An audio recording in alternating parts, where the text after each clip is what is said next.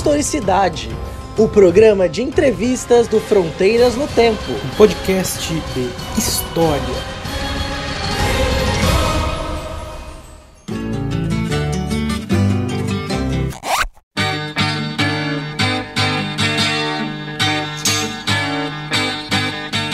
Olá, aqui quem fala é o CA.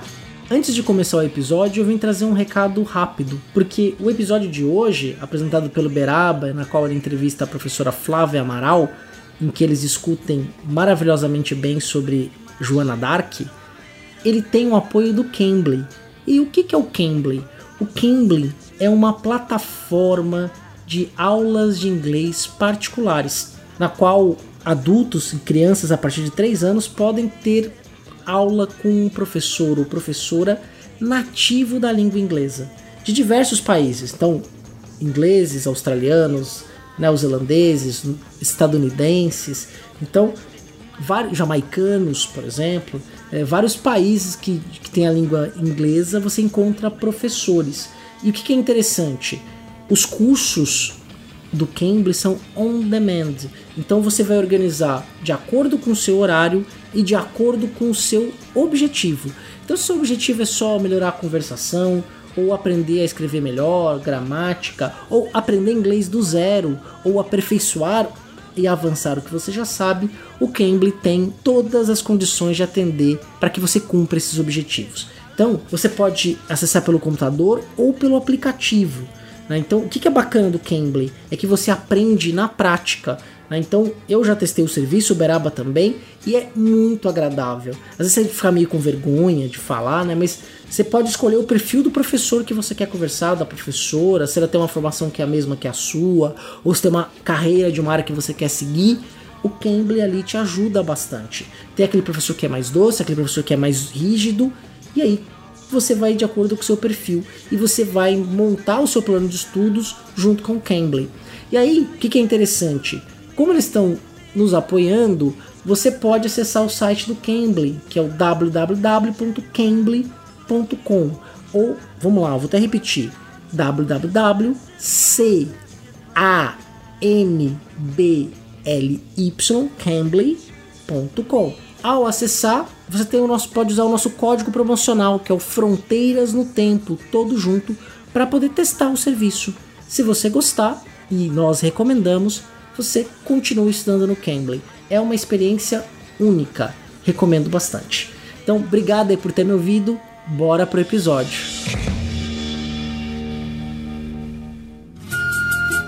Olá, aqui é o Marcelo. Você está ouvindo o Historicidade, o programa de entrevistas do Fronteira no Tempo, um podcast de história. Muito bem, meus amigos, estamos aqui de volta para mais um episódio dessa temporada do Historicidade.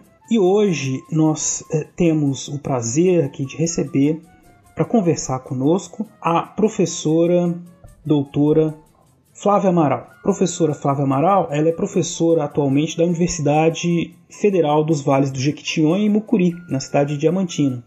Ela é pós-doutora em História pela UFMG e pela Unicamp.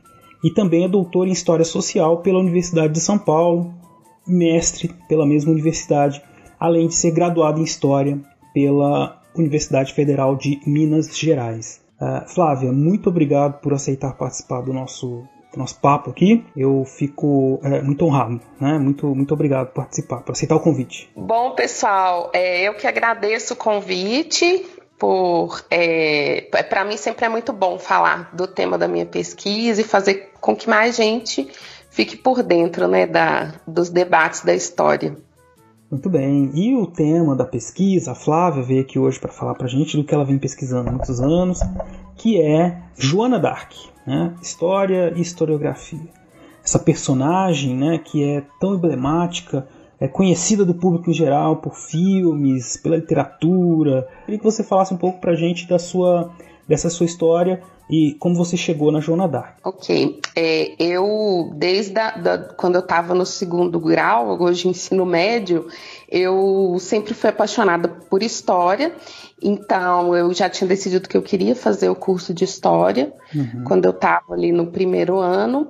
E é, eu já entrei no curso, assim, me identificando bastante uhum. com as temáticas, as discussões, etc.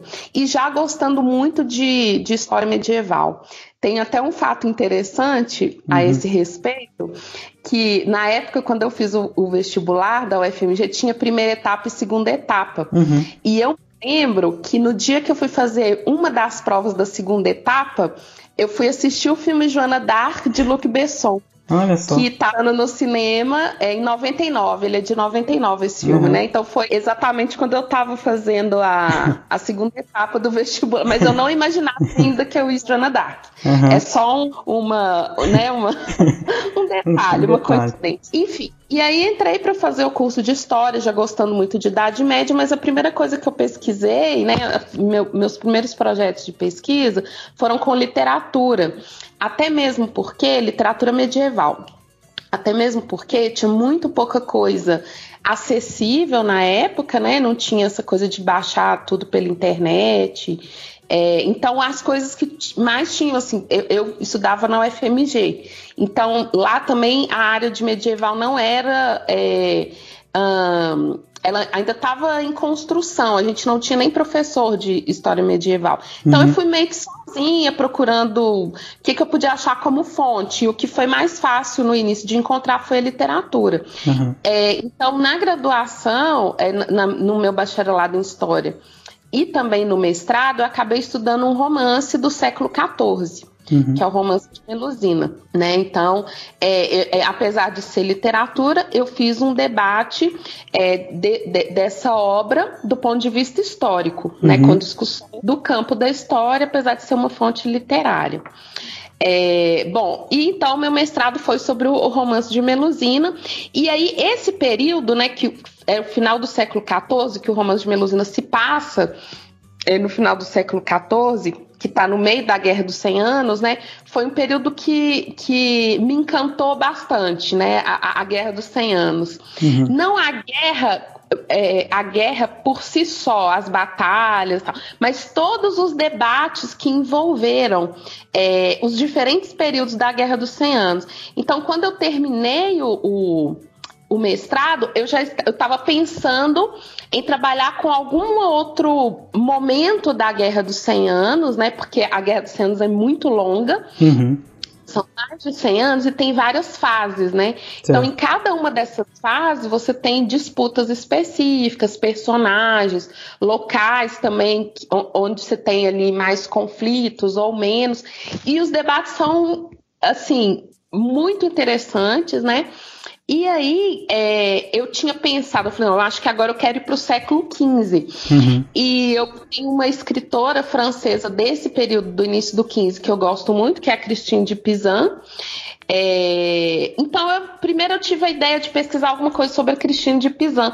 E a Christine de Pizan, ela escreveu um poema sobre a Joana d'Arc. Hum. Que a Christine de Pizan, ela, ela escreveu tanto poesias, né, literatura, tal, como também tratados políticos. Eu não tinha muita noção do que, que eu queria pesquisar dela, mas enfim. E aí, conversando né, com os meus orientadores lá em São Paulo, porque o professor Marcelo Cândido foi meu orientador e a professora Nery de Barros, da Unicamp, ela meio que foi minha co-orientadora também, porque ela sempre teve em todas as bancas, a gente uhum. sempre conversou muito sobre pesquisa.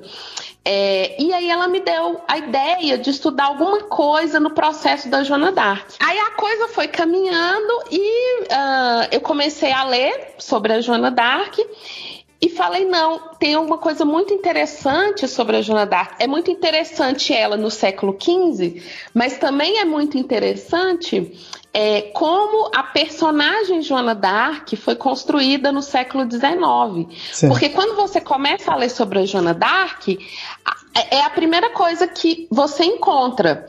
Ah, tá, Joana d'Arc, não sei o quê, mas no século XIX ela vira heroína nacional. Uhum. Ela é associada ao nacionalismo e ao movimento romântico. Então, você começa, é como se fosse assim, você começa a ter vários muros uhum. para conseguir chegar na Joana d'Arc mesmo. Então, eu fiquei bem impactada com essa primeira questão que me surgiu. Que, mas que Joana d'Arc que é essa? Então quer dizer que tem uma Joana d'Arc do século XIX, tem uma outra do século XV. Isso me deu muita dúvida. Eu pensei, como é que eu vou chegar nessa Joana d'Arc lá da Guerra dos 100 Anos? sem antes passar é, por essa imagem dela que foi construída. E é exatamente como você falou. É, a gente tem a imagem dela também que é construída pelo cinema, é, pela, né, pela, pela, pela arte da. pela parte da arte pictórica, né? São as imagens Sim. e tal. E aí, quando você entra, é, é, um universo, é um universo Joana Dark, na verdade. São muitas possibilidades. Você tem muito livro de literatura, inclusive até o Érico Veríssimo, né, que é um o escritor brasileiro ele tem uma biografia da Joana Dark. Então, assim, é um mundo, é um universo. É... E aí eu fui no doutorado, então eu fiquei aí no século XIX, indo um pouco para o XVIII e tal, depois eu posso explicar mais, né? Uhum. Eu começo 19, mas uhum. aí a pesquisa vai ganhando outros caminhos. e no meu pós-doutorado, nesse que eu, o, o, o que eu fiz na Unicamp, eu continuei, né? Mas aí eu para um debate entre o Voltaire e o Hume, quer dizer, um debate iluminista sobre a Joana d'Arc. É, e agora, nesse pós-doutorado que eu estou terminando agora, de 2020, eu voltei para o século XV. Ah, tá.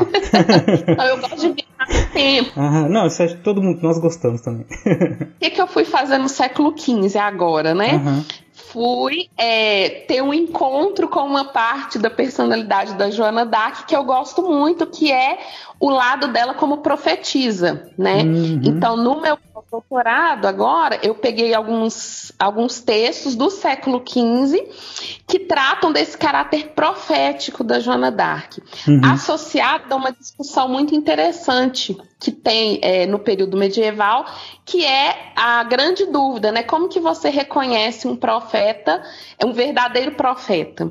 Nossa. Né? Então eu hum. procurei nesses textos é, investigar qual que era o caminho da argumentação para que esses autores falassem, não, ela é verdadeiramente inspirada por Deus ou não, ela não é inspirada por Deus. E são textos então, do século XV. Todos do século XV. Todos tá. que, que eu trabalhei, no, no pós-doutorado, nesse agora, da UFMG, são textos do ano em que ela surge. Nossa. E por que, que isso é importante? 1429. Uhum. Por que, que isso é importante? Porque em 1431 ela vai ser condenada à fogueira. Uhum.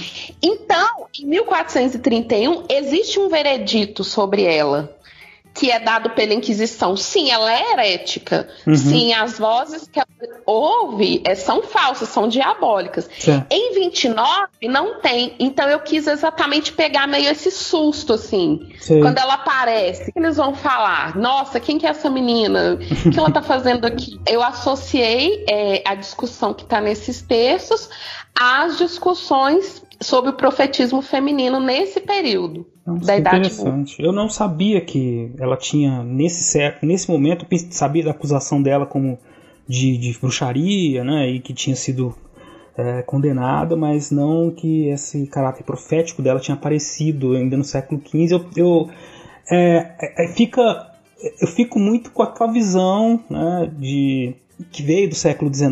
Né? O nosso ouvinte, quando a gente fala de história medieval e história moderna até em certa medida, é, em muitos momentos a gente fala do século XIX, né? Até no último episódio que a gente estava falando sobre os piratas e a pirataria, né? E, e aí a gente lembrando assim, de novo, como no século XIX se constitui uma imagem desses fulanos que passa para os filmes, para a literatura, etc. E com um episódio que nós fizemos sobre cavalaria com a Cláudia, a mesma coisa, né? A Cláudia Bovo. É, século XIX está muito presente na maneira como a gente olha para o mundo, mas não só para esses personagens uh, do passado, mas como a própria uh, o, o, modo de vida, né, como a gente olha para a natureza, são muitas coisas, muitas coisas derivadas do século XIX, né?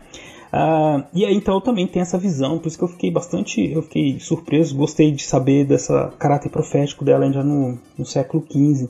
Uh, você vai falar mais um pouco sobre isso, mas eu queria que você ajudasse o nosso ouvinte a, a, a desfazer um pouco, a conhecer um pouco melhor, né? não desfazer não, primeiro vamos conhecer um pouco melhor essa, essa imagem que foi construída sobre a Joana Dark, uh, um pouco do, do, que ela fez durante a vida. Você já deu spoiler aí do final, né? Que ela foi condenada.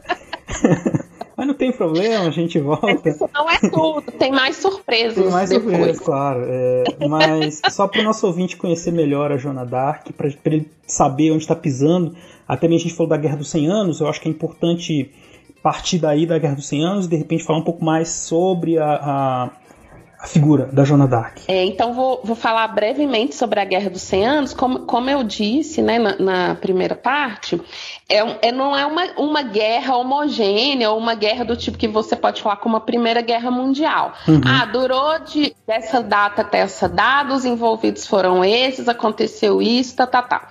É, a Guerra dos 100 Anos, na verdade, ela vai começar no século XIV por um problema de, eh, dinástico, né? Então, o trono da França ele fica vazio e aí um herdeiro do trono é, inglês vai se colocar como legítimo herdeiro do trono francês, exatamente porque ele era neto desse desse é, que morreu, né? Uhum. Desse rei que morreu. Então, assim, começa por uma disputa dinástica e aí uma parte da nobreza francesa não aceita esse rei inglês como rei da França também. Então aí vão começar ah, né, os primeiros embates, os primeiros confrontos, que na verdade inicialmente são confrontos diplomáticos e depois né, se tornam batalhas. Enfim, só que são várias fases, como eu falei. É, no século XIV, você tem primeiro algumas é, vitórias inglesas, depois você tem uma, algumas vitórias francesas. Então, assim, é, é bem é, equilibrado, mas para o final do, do, do, século XIV, a Inglaterra ela vai conquistando muitos territórios, né? Uhum. É, vou falar agora sobre o que seria a terceira fase, que já pega o início do século XV, para explicar em que contexto a Joana d'Arc aparece. É, tem uma batalha muito famosa que tem livros, filmes sobre ela, que é a Batalha de Azancourt, que aconteceu em 1415. Inclusive, até o Shakespeare gostava muito dessa, dessa batalha. Ele escreveu o Henrique Henrique V, eu nunca sei se é Henrique V ou Henrique VI, acho que é o quinto. O teatro né, do Shakespeare Henrique V é sobre essa batalha, uhum. mas então, só para falar dela, é uma batalha que os franceses vão perder. Né? E, e é uma perda muito importante porque nesse momento da perda de Azancourt, a nobreza francesa também está dividida. Então, quer dizer, tem o exército da França contra o exército da Inglaterra, mas esse próprio reino francês, a nobreza está numa briga, numa guerra civil, uhum. né? Sendo que uma parte, que são os borguinhões, eles apoiam os ingleses. Então tá uma confusão. E aí você imagina, os franceses perdem a batalha. Perdem muito feio. E eles perdem tão feio, tão feio essa batalha, que daí cinco anos, quando eles vão fazer um tratado pós-batalha de Azancourt, que foi extremamente traumática, esse tratado coloca a França de joelhos no chão em relação à Inglaterra. Né? Primeiro, eh, tinha uma, uma questão gravíssima que o rei da época, que era o rei Carlos VI, ele tinha crises de loucura. Então, assim, Nossa. assim, tinha época que ele estava ótimo, ele estava uhum. ótimo. Você vê esse, esse período, por isso que eu te falei que eu gostava muito desse período do final do 14 início do 15, da Guerra de 100 anos, uhum. as, as, discussões são muito interessantes. O rei, ele tá lá, né, numa, numa reunião assim, importantíssima para decidir alguma coisa da guerra, do nada ele fica doido. Ele surta, e aí são os tios dele que tem que tomar a frente. Né? E você imagina, nesse momento, a nobreza dividida, o rei Nossa, com crise de loucura. Então, assim, é muito caótica a situação da França nesse momento. E quando é assinado o Tratado de Troyes, Carlos VI estava em uma dessas crises de loucura. Então, na verdade, a mulher dele que vai assinar por uhum. ele, né? Esse, esse tratado. E olha o que, é que diz esse Tratado de Troyes. Grande parte do território da França passa para as mãos da Inglaterra, além de várias multas, várias outras questões financeiras, né? E mais uma coisa: o próximo rei da França não vai ser o primogênito do Carlos VI, Nossa. e sim o próximo rei da Inglaterra. Então, quando Carlos VI morresse, acabou. Uhum. Quem ia governar a França seria o rei da Inglaterra. Isso então 1420. É, eu tô falando das datas assim para vocês entenderem em que contexto a Joana d'Arc surge. Uhum. E aí é, o Carlos é, VI vai morrer, né? E aí o primogênito, é uma parte dessa nobreza francesa que apoiava né, a, a, os Valois, né, que é a dinastia dele, do, do Carlos VI, protege esse primogênito. O primogênito do trono da França é chamado de Delfim.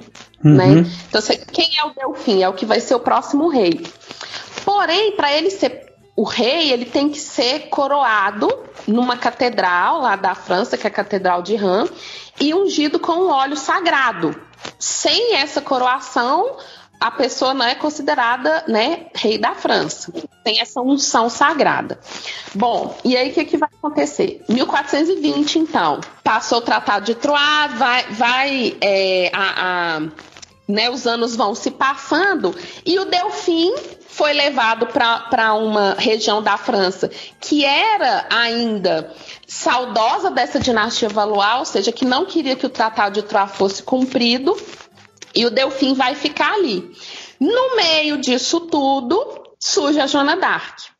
A Joana d'Arc, ela tinha nascido em 1412, ou seja, na época do Tratado de Troia, ela tinha uns oito anos e essa região que ela vivia era uma, uma região bem limítrofe, que é a região da Lorena. A lembrança que a gente tem dessa, dessa região é quando na aula de história falava da Alsácia-Lorena, né? A da Alsácia-Lorena.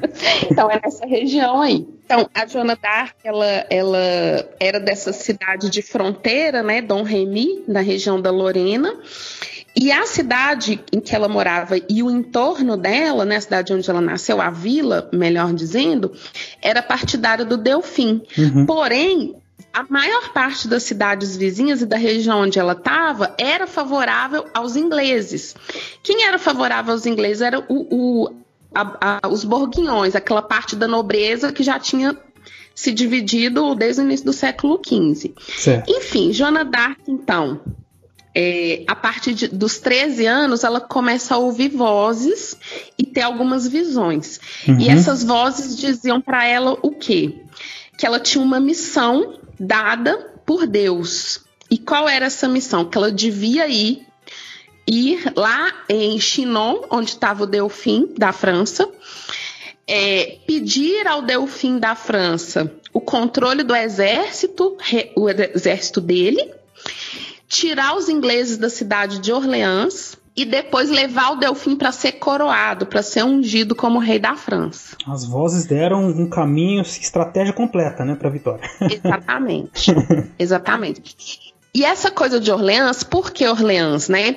Porque Orleans uma, é uma cidade que é o Rio, né, Loire, ele tem algumas ligações muito importantes, né, ali é, fluviais dentro da França e os ingleses não conseguiam conquistar a cidade de Orleans, uhum. mas eles estavam ali num cerco que durava muitos anos. Então a, a missão da Joana d'Arc era levantar o cerco de Orleans, era tirar os ingleses ali de Orleans e depois levar o Delfim para ser coroado. E aí você imagina que ela com 17 anos, Nossa. sem nunca ter pegado numa arma na vida dela porque ela não era nobre. Uhum. E a uhum. gente tem que lembrar que no período medieval você tem uma rígida é, hierarquia para essa questão do acesso às armas. Uhum. Na verdade, para o acesso a várias questões, mas para as armas é, é, uma coisa importante. É, apenas a nobreza poderia portar armas. Uhum e óbvio, nobres homens. Né? Uhum. Então, só aí de cara, a Joana d'Arc ela vai é, romper com duas. É, com do, dois grandes. É, eu não vou dizer tabus, mas assim, duas regras da sociedade, né? Uhum. Muito, muito bem definidas. Porque aí, aí, ela vai procurar, começar a procurar ajuda ali por perto mesmo. Ela chega para um capitão perto lá de Dom Remy, que é o capitão Baudricot, e fala com ele assim: Olha, eu tenho essa missão, eu preciso de uma armadura, eu preciso de cavalo, e eu preciso lá falar com Delfim a minha missão, com 17 anos. Meu Deus. Uma mulher. Mas ainda, nessa época, ela não tinha passado por aquela coisa de de virar homem, parecer um homem, tudo. Não sei se também isso é mito. Então, não que ela pareça um homem, hum. mas ela usa roupas masculinas e ela ah. corta o cabelo, corta ah, os cabelos. Mas ela se apresentava como mulher, sempre assim, nunca tentou fingir que é, era como donzela, donzela, como donzela, a donzela. No início era só a donzela. Ah, tá. Joana, a donzela. Hum, entendi. Inclusive, por que, que ela logo de cara já vai usar esse nome de donzela? Porque tinham várias profecias na França que falavam do surgimento de uma donzela que ia ah. salvar a França.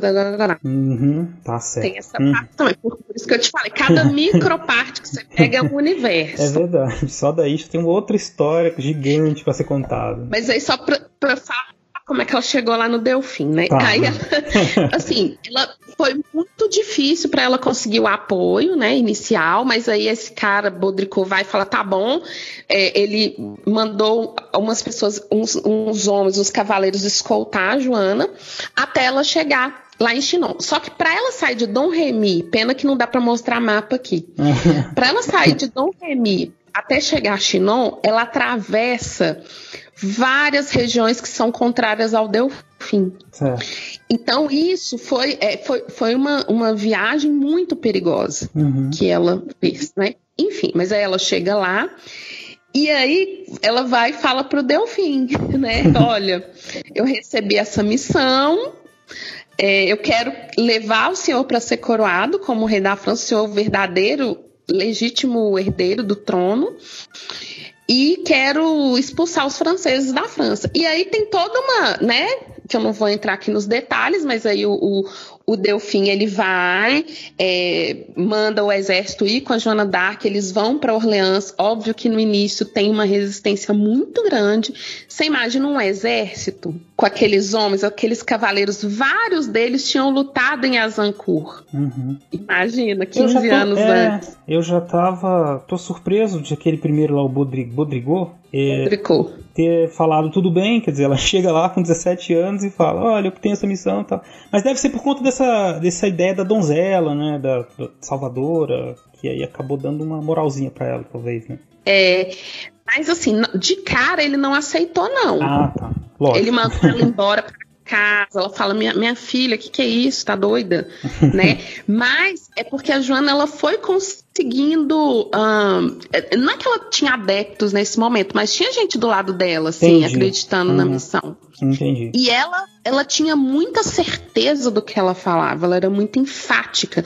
E é, além de existir esse é, já existiram essas profecias e tal, a gente tem que lembrar uma coisa também do período medieval, que é o respeito pelo sagrado, né? Uhum.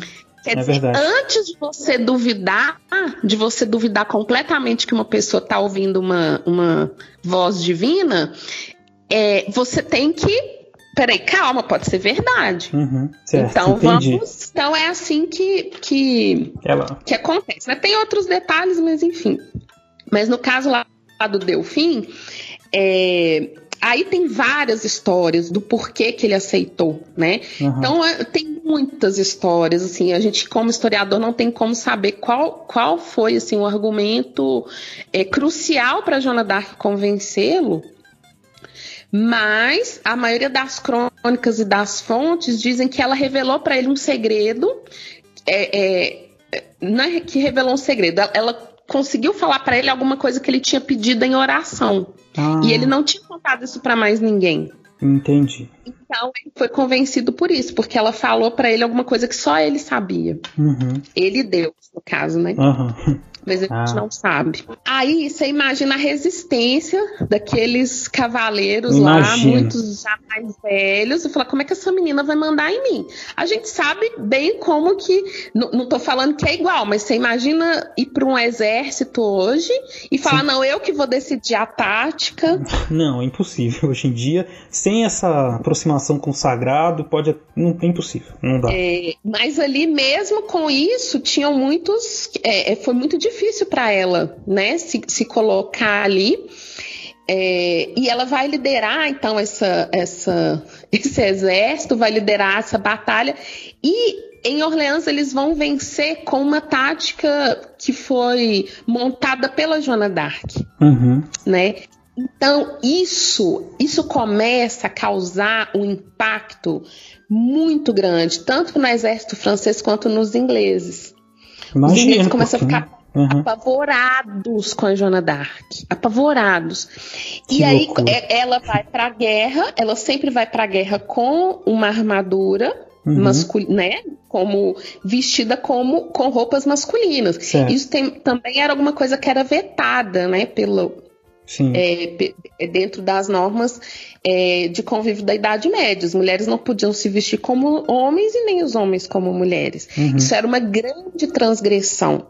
Uhum. Então, até para conseguir justificar isso, é, foi uma coisa complicada, né? Do porquê que ela usava roupas de homem e depois eu posso falar um pouco mais sobre essa questão. E aí, depois dessa batalha, é que ela vai ganhar o, o, o nome né, de a Donzela de Orleans, porque ela libertou a cidade. Uhum. É, depois disso, então, ela consegue, ela leva o Delfim lá em Ram para ser coroado, você imagina? Afrontou todo o Tratado de Troyes. ela vai com ele lá, ele é sagrado rei da França, e isso cria uma complicação gravíssima, porque não era para ter feito isso. E aí tem um problema grave, porque a cidade de Paris ela já está dominada pelos ingleses há um tempo. E a própria Universidade de Paris, ela também ela tende, né? A maior parte dela tende para os bourguignons, é, uhum. para o lado dos ingleses. Nossa. Então, assim, tinha que, tinha que conquistar Paris, não tinha jeito né? Só que aí vai ser a primeira derrota da Joana d'Arc.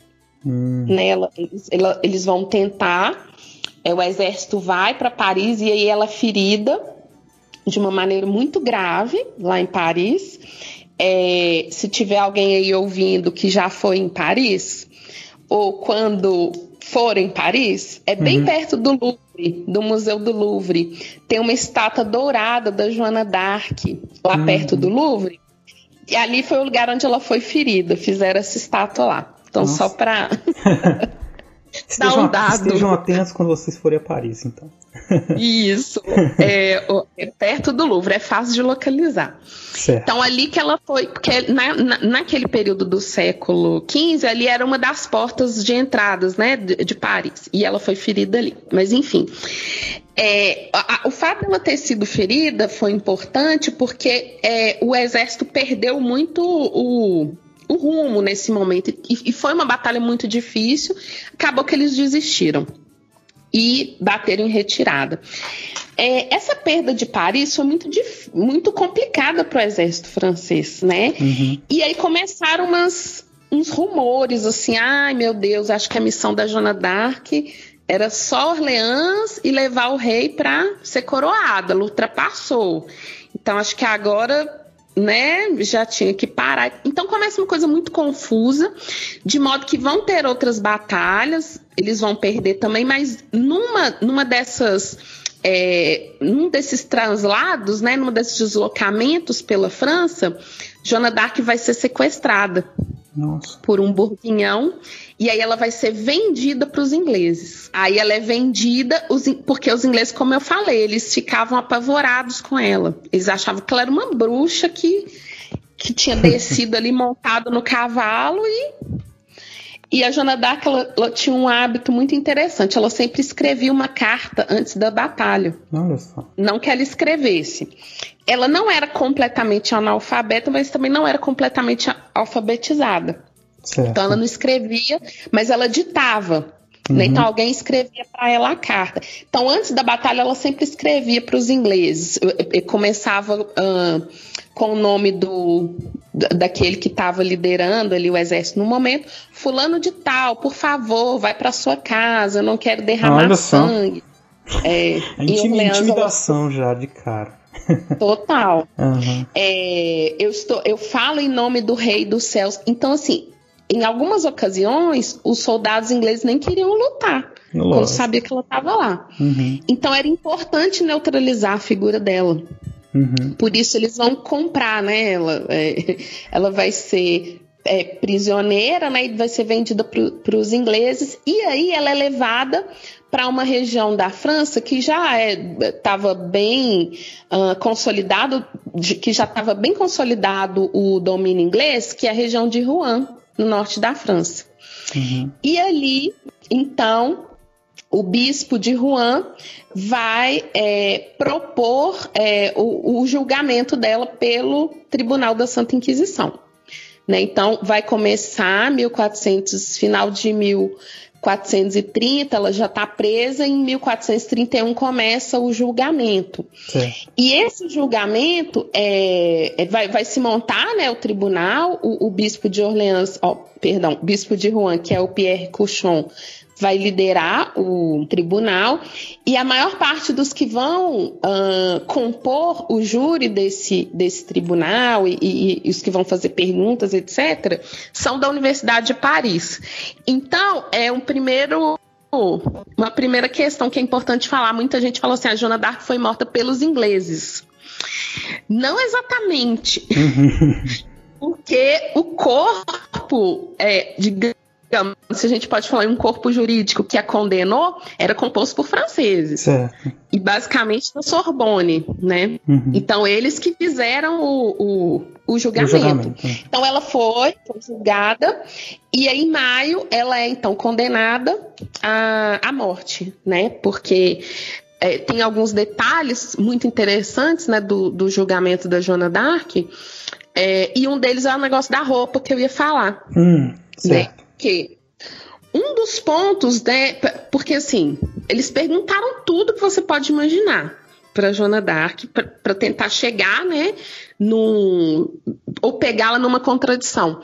Tem uma parte que eu gosto muito, é, que acho que foi uma das respostas mais geniais que ela deu, que eles perguntam assim para ela: Joana, você considera estar na graça de Deus? Né? Você considera uma pessoa que está em estado de graça, né? Uhum. Essa era uma pergunta muito perigosa. Por quê? Por quê? Se a Joana Dark falasse assim, sim, eu estou na graça de Deus, ela tinha que ser condenada, porque ela estaria sendo presunçosa, porque ninguém sabe se está na graça de Deus. Ah. Você só sabe se está na graça de Deus quando morre, uhum. e aí uhum. vai para o céu. Certo. Ah, então. Ai, que bom. Então eu estou na, na graça de Deus. Isso é presunção, é vaidade. Uhum. Você falar, estou na graça de Deus. Ninguém pode falar isso. Se ela falasse não, o que, que eles iam falar? Eis a prova Meu. de que ela vem da parte do demônio. Uhum. Uma daí pergunta vem aquele, é, uhum. daí que vem a, a, o, o, tabu que existe na língua portuguesa com a palavra desgraça, né? Uhum. Quer dizer, a, a, desgraça é a ausência da graça de Deus. Uhum. Então você nunca pode falar eu, eu estou em desgraça. Isso é pesadinho. Até olha para você ver o, Até hoje. É verdade. a reminiscência do peso é, dessa questão, né? Uhum. Então ela não podia falar isso. Nem que sim, nem que não. E o que, que a Joana Dark responde? Se eu estiver, se eu estiver, que ele me mantenha. Hum. Se eu não estiver, que ele me coloque. Genial, muito bom. Genial. Realmente. É, são, são, é, muito interessante, né, a saída que ela teve. Porque ela não podia falar nem que sim, nem que não. Uhum.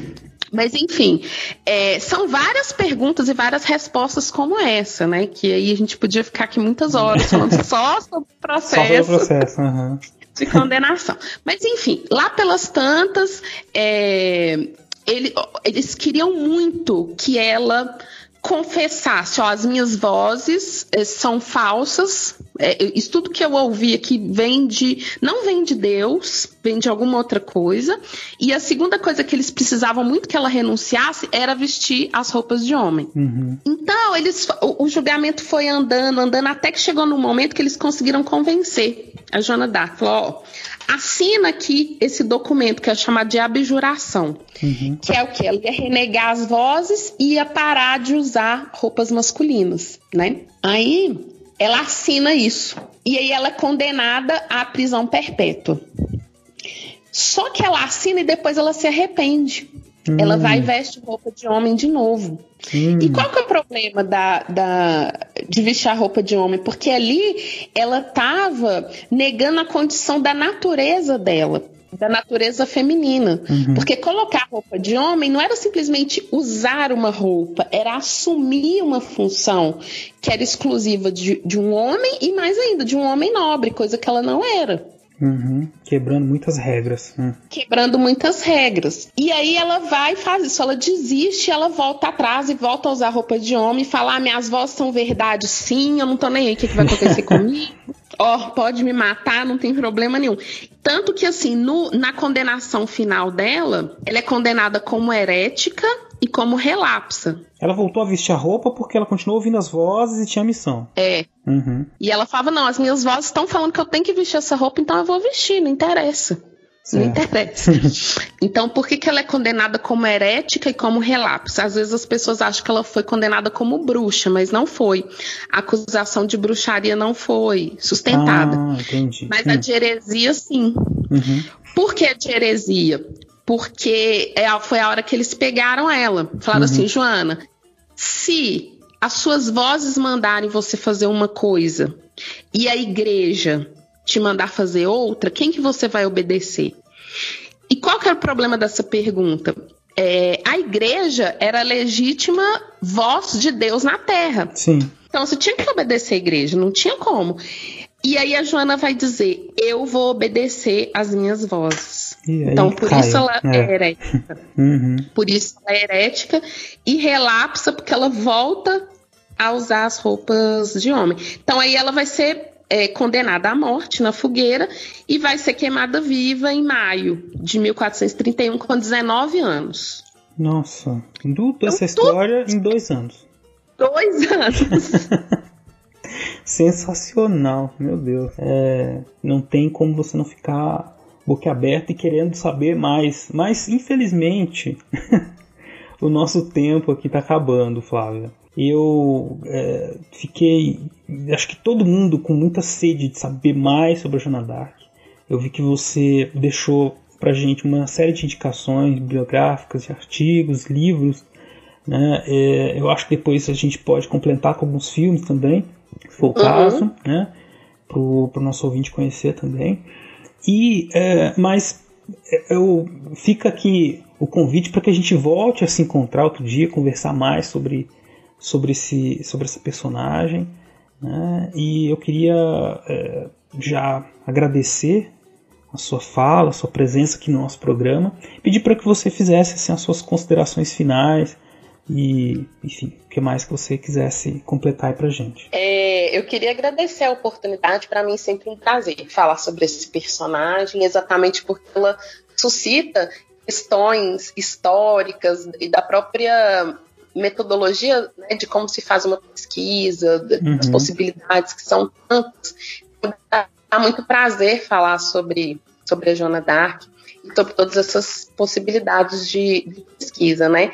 Mas eu acho que o que fica é, né, mais assim da história dela é esse caráter de, de confrontar, né? Uhum. Ela, ela foi atrás do que ela queria e ela é, assumiu todas as consequências por aquilo que ela acreditava ser verdade, né? Uhum. E eu acho que é exatamente isso que causa, é, né, que causou na época tantas, tantas vicissitudes, né, tantos acontecimentos e que continua nos impressionando, né?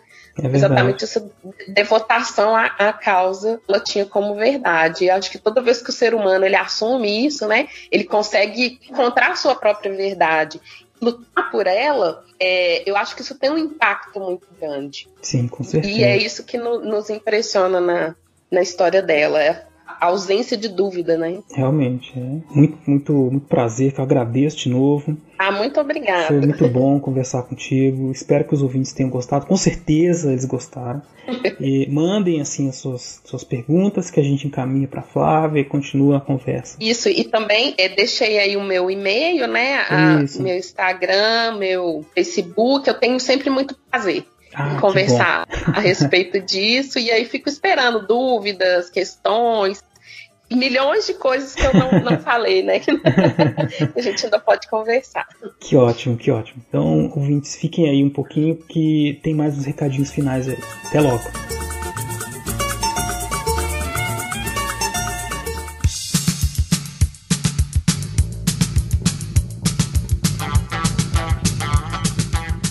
Muito bem, meus amigos, encerramos aqui então mais um episódio do Historicidade, esse programa de entrevistas que sempre nos traz muitas surpresas.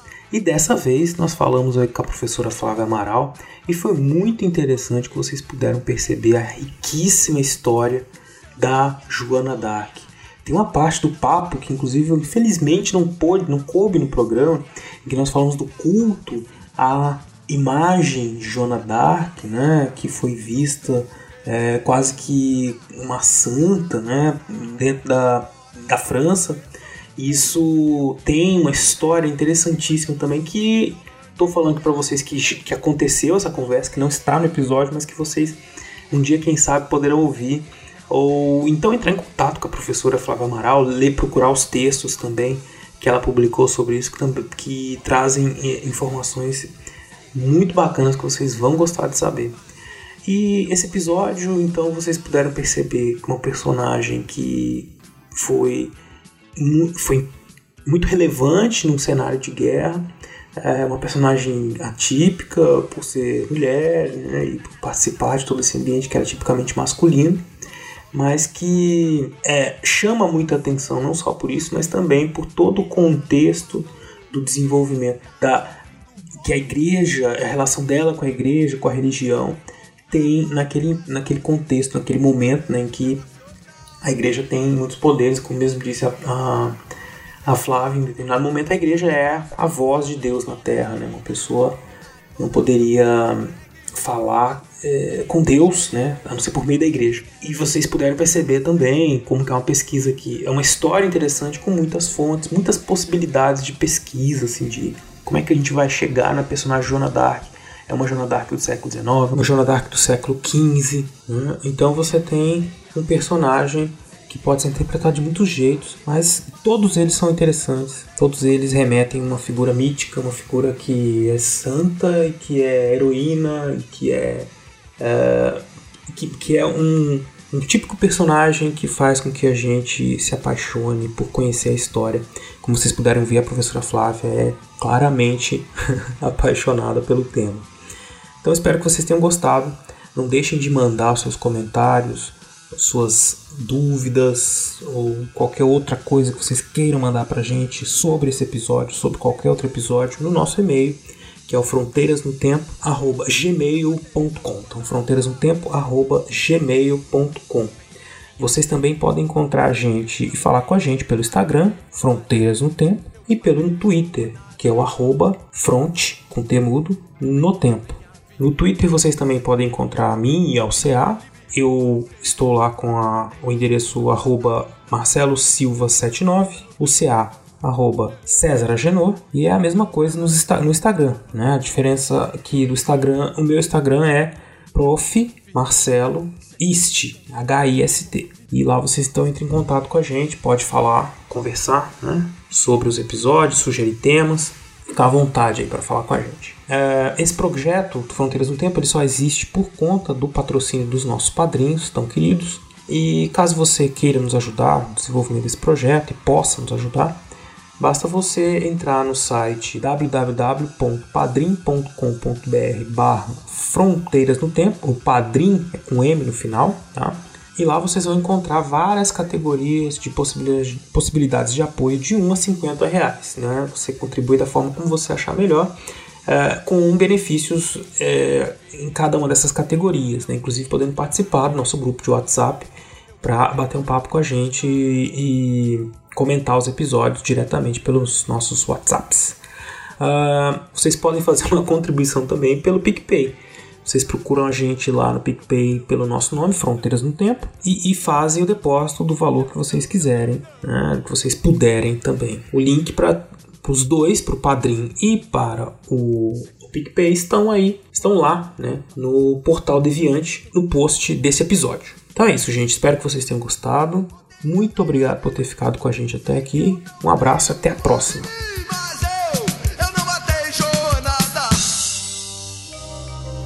Este programa foi produzido por Mentes Deviantes. deviante.com.br. Este programa foi editado por Tapcast. Edições e produções de podcast.